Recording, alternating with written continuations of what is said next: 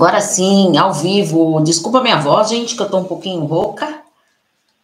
Sejam todos muito bem-vindos para mais uma live, a live número 234 com A Dor de Amar Tanto. Estamos ao vivo pelo YouTube, no Paula Freitas Psicóloga, no Facebook na Relacionamento Psicologia e no Instagram no Relacionamento Abusivo Psi. Como eu vou falar de relações abusivas, uh, da despersonalização da pessoa através da relação abusiva. Então, estou fazendo no Instagram no Relacionamento Abusivo PC, certo? Então, vamos lá para a nossa live dos 234.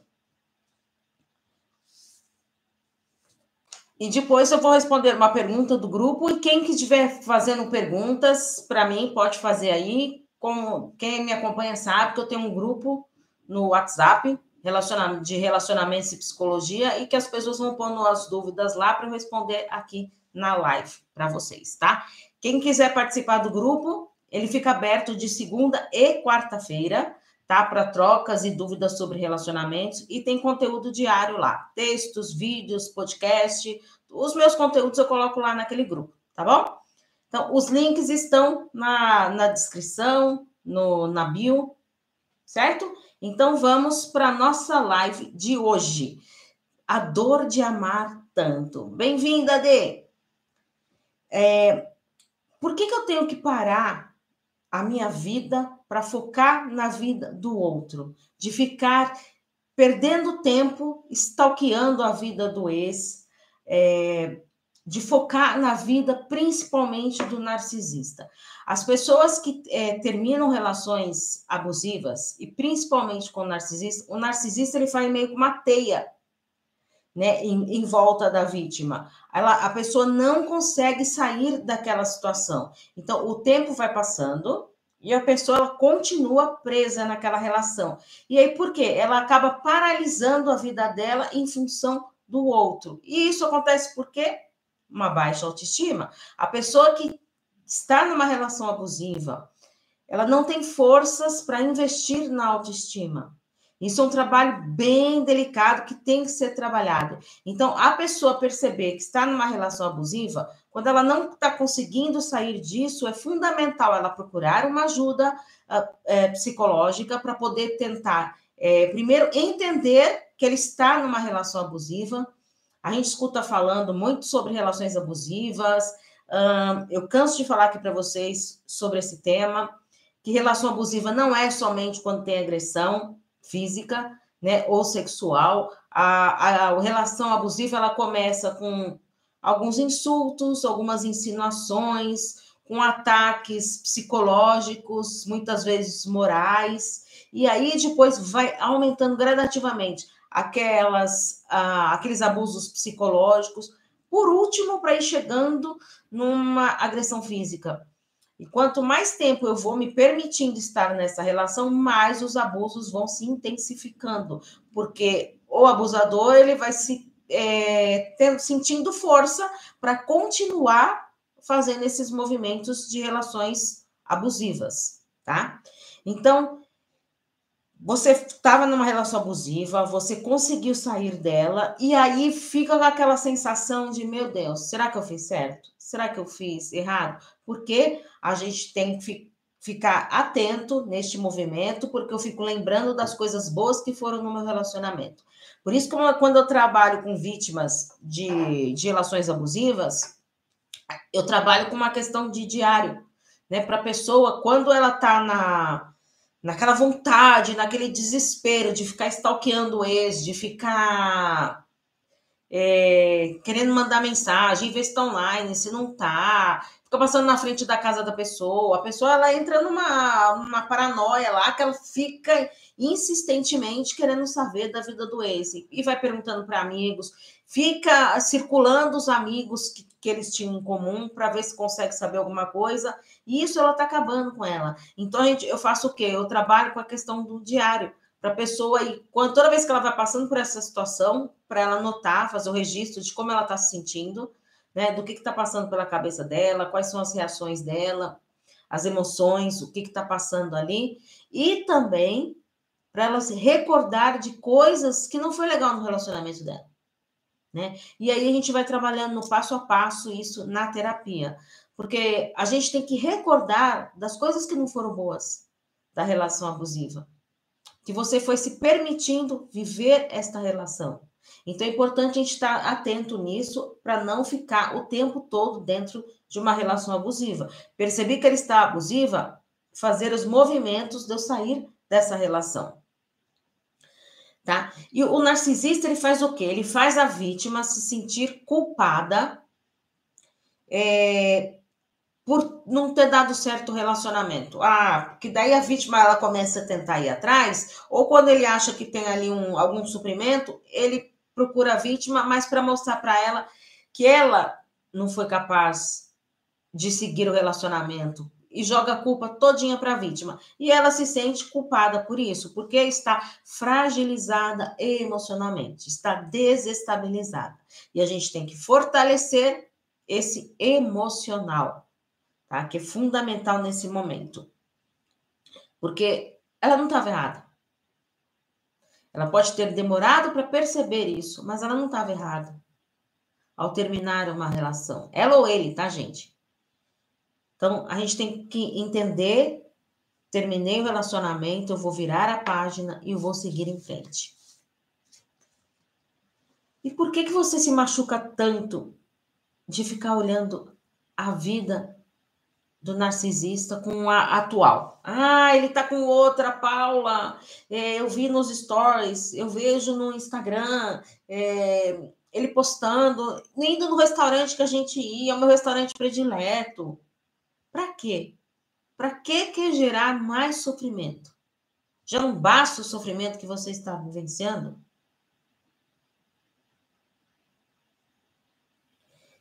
Você tem que entender que será necessário encarar o luto desse relacionamento. Lembra? O luto tem cinco fases. A gente tem que vivenciar cada uma delas. É doloroso? É, é doloroso mas eu tenho que encarar esta situação o quanto antes, porque é fundamental. Eu não posso deixar isso de lado. Eu tenho que encarar isso. E quanto mais eu estou entregue para esse processo de encarar o luto deste relacionamento, mais fácil vai ser de eu me trabalhar esse lado esse emocional, essa minha fragilidade emocional. Tá? Então, é, o que, que a gente trabalha nessa superação desse luto aí? Da pessoa ser mais resiliente. O que, é ser resiliente? É a capacidade que você tem de lidar com os seus problemas, né? De se recuperar de algo que aconteceu que não foi legal. E você superando, passando, enfrentando superando esses obstáculos e buscando maneiras de resolver os problemas da melhor maneira possível. Isso é ser resiliente. Não dá para eu mudar o passado, mas dá para eu aprender com ele. O que, que não deu certo lá atrás para este relacionamento? O que, que eu posso fazer para um novo relacionamento futuramente? Porque essa questão de emendar um relacionamento no outro, eu sempre trago isso aqui para vocês, porque é importante a gente vivenciar esse luto. Quando eu vou emendando um relacionamento no outro, eu trago mágoas, eu trago ressentimentos da minha relação abusiva anterior e começo a focar no meu relacionamento atual.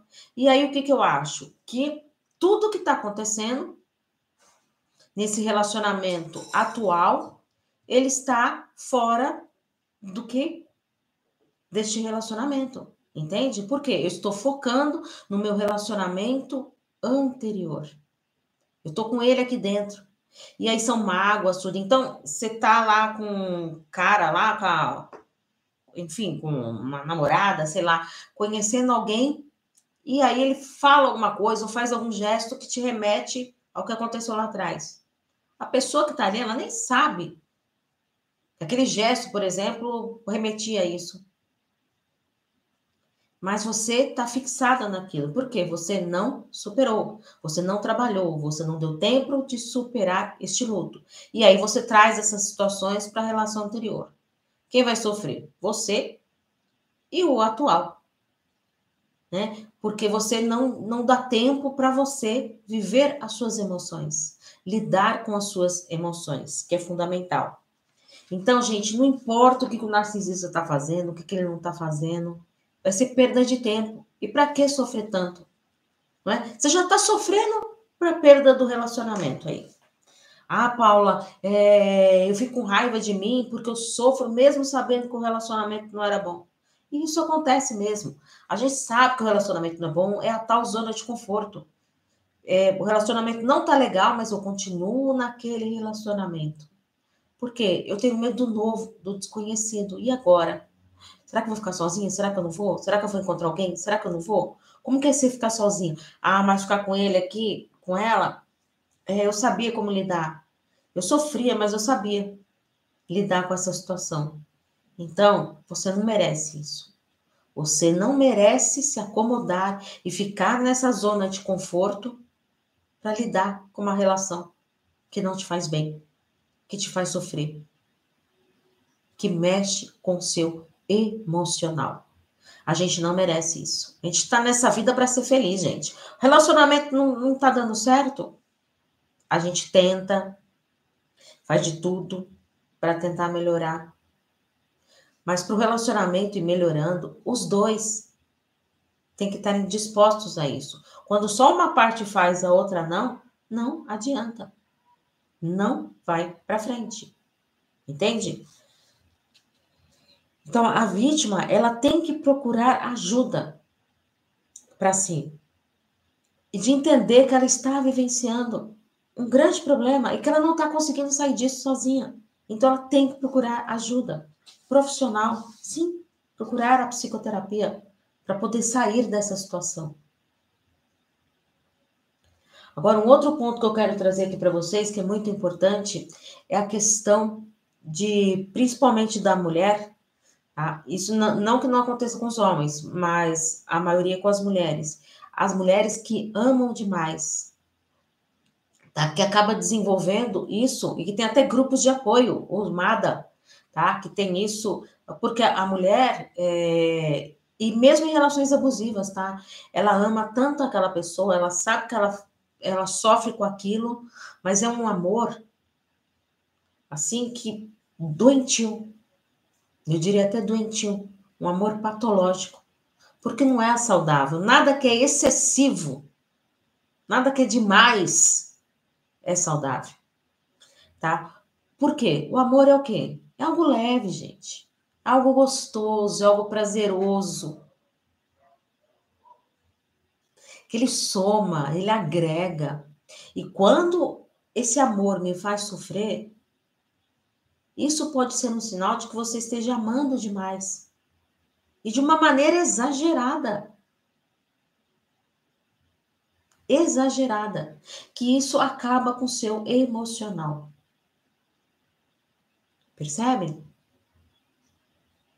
Então, tá, Paula, mas e se eu for essa pessoa que ama demais, como que eu vou lidar com isso? Primeiro, você tem que admitir a sua fragilidade e a sua dificuldade de estar tá dominando ali a sua vida nesse momento. A mulher que ama demais, ela perde o controle.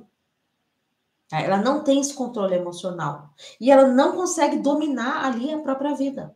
Então, ela precisa de ajuda, tá? Grupos de apoio, que nem eu falei do MADA, psicoterapia é fundamental. E acreditar que você vai ser capaz de reverter isso. Mas eu só consegui, eu só consigo acreditar nisso quando eu estou trabalhando esse lado emocional esse meu psicológico. Sozinha não consegue, é muito difícil. Tá? É muito difícil mesmo uma mulher que ama demais conseguir resolver isso sozinha, porque sofre, sofre muito. Aceitar-se completamente. O que quer dizer isso? Aceitar do jeito que a gente é. Ah, Paula, mas eu queria melhorar isso, queria melhorar aquilo, tá? Investir na autoestima, ótimo, maravilha. Tem coisas que dá para a gente mudar em nós, não é? Ah, não estou feliz com a cor do meu cabelo. Eu vou lá e pinto a cor do meu cabelo. Dá para mudar, não dá? Ah, sei lá, não gosto do, do meu nariz, eu vou fazer uma cirurgia plástica. Dá para mudar. Ah, eu sou muito baixinha. Dá para mudar? Não dá. Mas que dá para fazer é um ponçal tão alto lá. Não é? Então tem coisas que eu tenho que aceitar que eu não tenho como mudar. Tem coisas que dá para mudar, tem coisas que não dá para mudar e eu tenho que aceitar. E acima de tudo, valorizar o que eu tenho. Valorizar. Isso que a gente trabalha o resgate de uma autoestima. Aceitar o que não dá para mudar, mudar o que é necessário e valorizar a si mesmo. O que você tem? A gente não valoriza. Por quê? Não estamos treinados a olhar para nós mesmos. E isso é delicado, muito delicado. E aceitar os outros, gente, como eles são. Às vezes a gente ama aquela pessoa e a gente quer mudar aquela pessoa. Por quê? Eu quero que ela se encaixe ali dentro da caixinha que eu criei. Aí eu quero pegar ele ou ela e colocar dentro da minha caixinha aqui e moldar do jeito que eu quero. Não dá. Não dá para a gente moldar o outro. Eu tenho que aceitar o outro do jeito que ele é. Ah, Paula, mas eu não gosto das atitudes dele e tudo. Então, este relacionamento não serve para você. A gente não tem poder de mudar o outro. A gente só consegue mudar o outro de uma maneira. Quando a gente muda as nossas atitudes, quando a gente muda nós mesmos, os nossos comportamentos, as nossas atitudes, a gente acaba mudando o sistema. Tá? Sempre acontece isso? Não, pode ser que não aconteça. E aí é hora de cair fora. Né? Então não dá. Né? É, vamos supor, é, você sempre foi uma mulher lá que sempre foi aceitando os insultos, tudo, e nunca foi, nunca foi fazendo nada. E de repente, tá, eu tô numa relação abusiva. Estou sendo insultada aqui, não estou fazendo nada. E aí você começa a mudar as suas atitudes, a de se posicionar, a de falar de uma maneira assertiva, né? Treinando essa comunicação, para não ser uma comunicação não violenta, você vai treinando, vai pontuando, e aí sim tem a chance do outro mudar. Porque você está mudando a sua atitude. Entende? Essa é a maneira que a gente tem de mudar o outro. Só mudando a nós mesmos. Uh, investir na autoestima. A gente tem que investir na nossa autoestima. E o seu amor próprio, como que tá? Em frangalhos aí? Não, né? Vamos investir nesse amor próprio. Amar acima de tudo. Ter autocuidado. Se colocar em primeiro lugar, eu sempre falo, não é sinal de egoísmo se colocar em primeiro lugar. É sinal de amor próprio. É o resgate do amor próprio. É o cuidado que eu tenho comigo mesmo.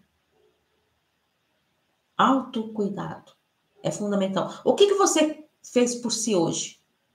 Cuidou de si hoje? Como você cuidou de si hoje? Você está ciente das suas atitudes, dos seus sentimentos? Você reconhece os seus sentimentos? Ou você só foca quando você está triste? Ah, eu tô triste, eu tô triste, eu tô triste. E quando você não está? Sempre você está triste? Será que você não está deixando de olhar coisas positivas que acontecem durante o dia?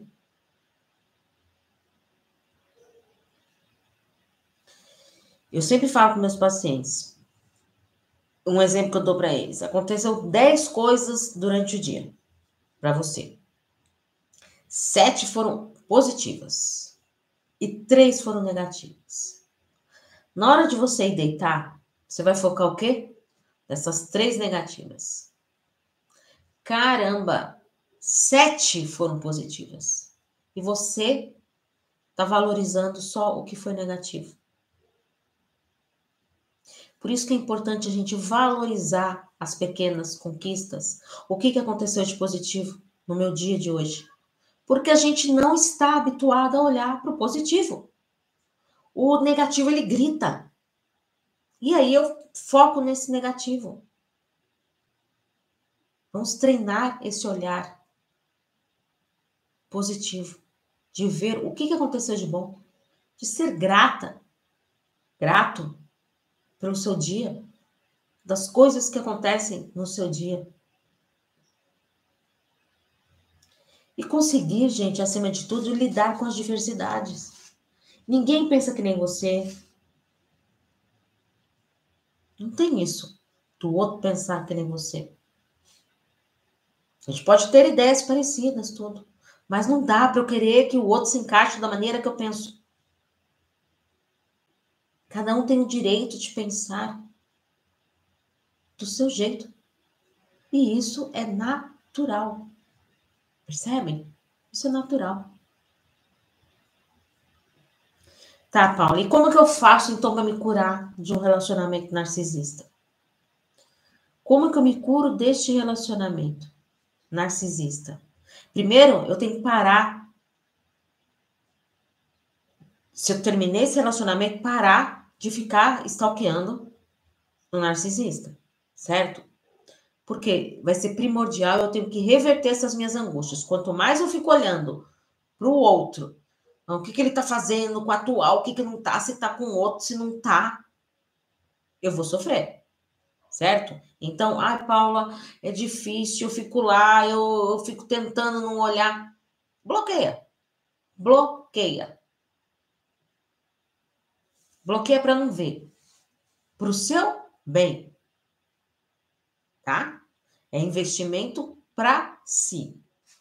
E para isso, então, gente, para a gente se curar disso, de deste relacionamento narcisista, eu tenho que me libertar desses meus sentimentos negativos, tá? Não quer dizer que eu não posso vivenciar os meus sentimentos negativos. A gente tem sim, tá? Que vivenciar os nossos sentimentos negativos. Se eu tô triste, eu tenho que sentar ali e conversar com a minha tristeza. Por que, que a tristeza está aqui? Por que, que você está aqui comigo? O que está acontecendo? Analisar os meus pensamentos que me levaram a essa tristeza. Tá? Por isso, é, e hoje em dia é difícil a gente lidar com essas emoções, por quê?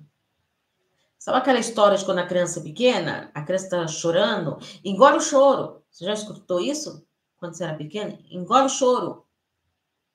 Ou então aquela frase que, pelo amor de Deus, homem não chora. E aí? Eu vou aprendendo que isso, e aí eu fico o quê? Guardando aquilo dentro de mim. Eu vou crescendo com essa crença limitante. Que o homem, por exemplo, não chora. E aí, quando chora, é sinal do quê? De ser fraco. Não. Não tem nada disso. Ninguém é fraco por chorar por estar passando por uma dificuldade, por estar enfrentando um problema. É a maneira como eu encaro este problema. Então, eu vou trabalhando para eu não viver somente desses sentimentos negativos. Eu não posso ficar cultivando isso dentro de mim. Eu tenho que trabalhar isso. Tenho que externalizar, colocar para fora. Tá? Eu trabalho várias técnicas na, nos meus atendimentos justamente para isso, para poder fazer esse movimento de eu estar tá colocando os meus sentimentos negativos para fora. Tá? E comparar como que era no início da relação. Isso é um exercício super interessante. Como que era lá no início do relacionamento? Ah, Paulo era tão gostoso. Ah, era maravilhoso, tá? Agora vem para a realidade. Como que ele terminou? Nossa, Paula, terminou de uma maneira desastrosa. Então, vocês viram o trajeto que teve? E olha como terminou. Olha como você está agora sofrendo por ter terminado este relacionamento que te fez sofrer tanto.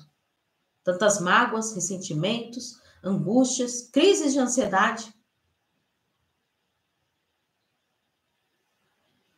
E é que nem outro ponto importante que eu já falei para vocês, não emendar relacionamento no outro. Viva esse luto. Viva esse luto. Você encarando esse luto vai ser positivo para você. E para aí depois você sim procurar um novo parceiro. Aprenda a viver, a desfrutar da sua vida, da sua presença e descobrir o seu real modo de superação. O que te faz brilhar os olhos? Você curte viver? Não? Que está sofrendo, né? Então, aprenda a viver de uma maneira saudável, uma maneira prazerosa, gostosa. É fundamental isso. Foque no momento atual, no hoje. Passado serve como um aprendizado. Deu coisas boas lá atrás, ótimo, maravilha. Lições que eu estou aprendendo, deu errado também. Vou estar tá aprendendo com aquilo que deu errado. E vou estar tá focando no meu positivo, no hoje. Então, foca no hoje. Viva esse momento. Para você ir se desconectando desse passado. Você quer um, um futuro promissor? De bons relacionamentos, de uma boa autoestima. Não dá para colher lá na frente o que eu não estou plantando hoje. Eu tenho que plantar hoje. Semear aqui a minha colheita para eu colher lá no futuro coisas positivas e importantes. Tá? É, eu vou tirar uma dúvida, né? É, que me perguntaram lá no meu grupo do WhatsApp sobre uma situação lá que colocaram de um surto psicótico, tá? É, às vezes a gente se confunde muito porque o que, que, é o surto psicótico? O surto psicótico é como a pessoa, é, através de uma esquizofrenia, de uma psicose, tá? É um conjunto de sintomas que vão ser associados a uma doença mental, algum uso de drogas, uh, ou até um estresse, assim, num pico muito violento, né? E a, a pessoa com surto psicótico, tá? Ela apresenta uma confusão mental, ela passa a ter alucinações, tá? Delírios. Ela fica desorganizada mentalmente, tem alterações de humor e perde a noção do tempo. Isso é um surto psicótico. Agora, quando a pessoa tem um surto, tá? É, surto psicótico é uma coisa, surto é outra, tá? Às vezes a pessoa pode ter um surto ali, por quê? Pode estar num, numa crise de ansiedade, numa síndrome do pânico, numa até mesmo num, uma, um borderline pode ter um surto, né? De, de porque o estresse chegou num nível tão exacerbado que aí você pode ter um surto, tá? Então é importante a gente entender a diferença de ter surtos, né? Ah, fulano surtou. Tá? Fulano, sei lá, aconteceu alguma coisa lá, surtou. Tá? Então, por quê? Entrou no auge lá, num pico de estresse muito grande, muito elevado, o nível estressor dele foi lá para o topo e aí teve esse surto. Às vezes pode acontecer numa situação inesperada, uma situação de choque. Às vezes a pessoa acaba tendo um surto, vai diante de um assalto, por exemplo, uh, não sabe a reação, de repente a pessoa se, se desconhece, que passa a ter uma reação violenta ali, se defendendo ali, tá? Diante de um estresse muito grande, que é diferente do surto psicótico, tá bom? Então, isso que era a mensagem que eu queria deixar aqui para vocês do grupo lá que veio. E quem quiser participar do meu grupo, link tá no, no, no YouTube, tá na bio, tá? Eu no grupo do WhatsApp, eu abro ele de segunda e quarta-feira para trocas e dúvidas sobre o tema da semana. É, cada tema, cada semana eu coloco um tema lá e eu vou avisando e vou colocando meus textos, vídeos, tem podcast e aí lá as pessoas vão interagindo lá e também coloco bastante enquete lá para ir sabendo mais e respondendo algumas dúvidas para vocês. As dúvidas sempre eu trago para responder aqui na live, porque depois, quem não pode estar aqui ao vivo, eu coloco essa live lá no grupo também, tá bom? Então, gente, muito obrigado, tá? Pela presença de vocês. Um beijo carinhoso pro pessoal do YouTube, pessoal do Instagram e o pessoal do Facebook. Tá bom? Nos vemos, então, semana que vem não temos live, tá? Porque semana que vem temos feriado, mas na, após o feriado, quinta-feira, às 19 horas, encontro marcado comigo. Tchau, tchau.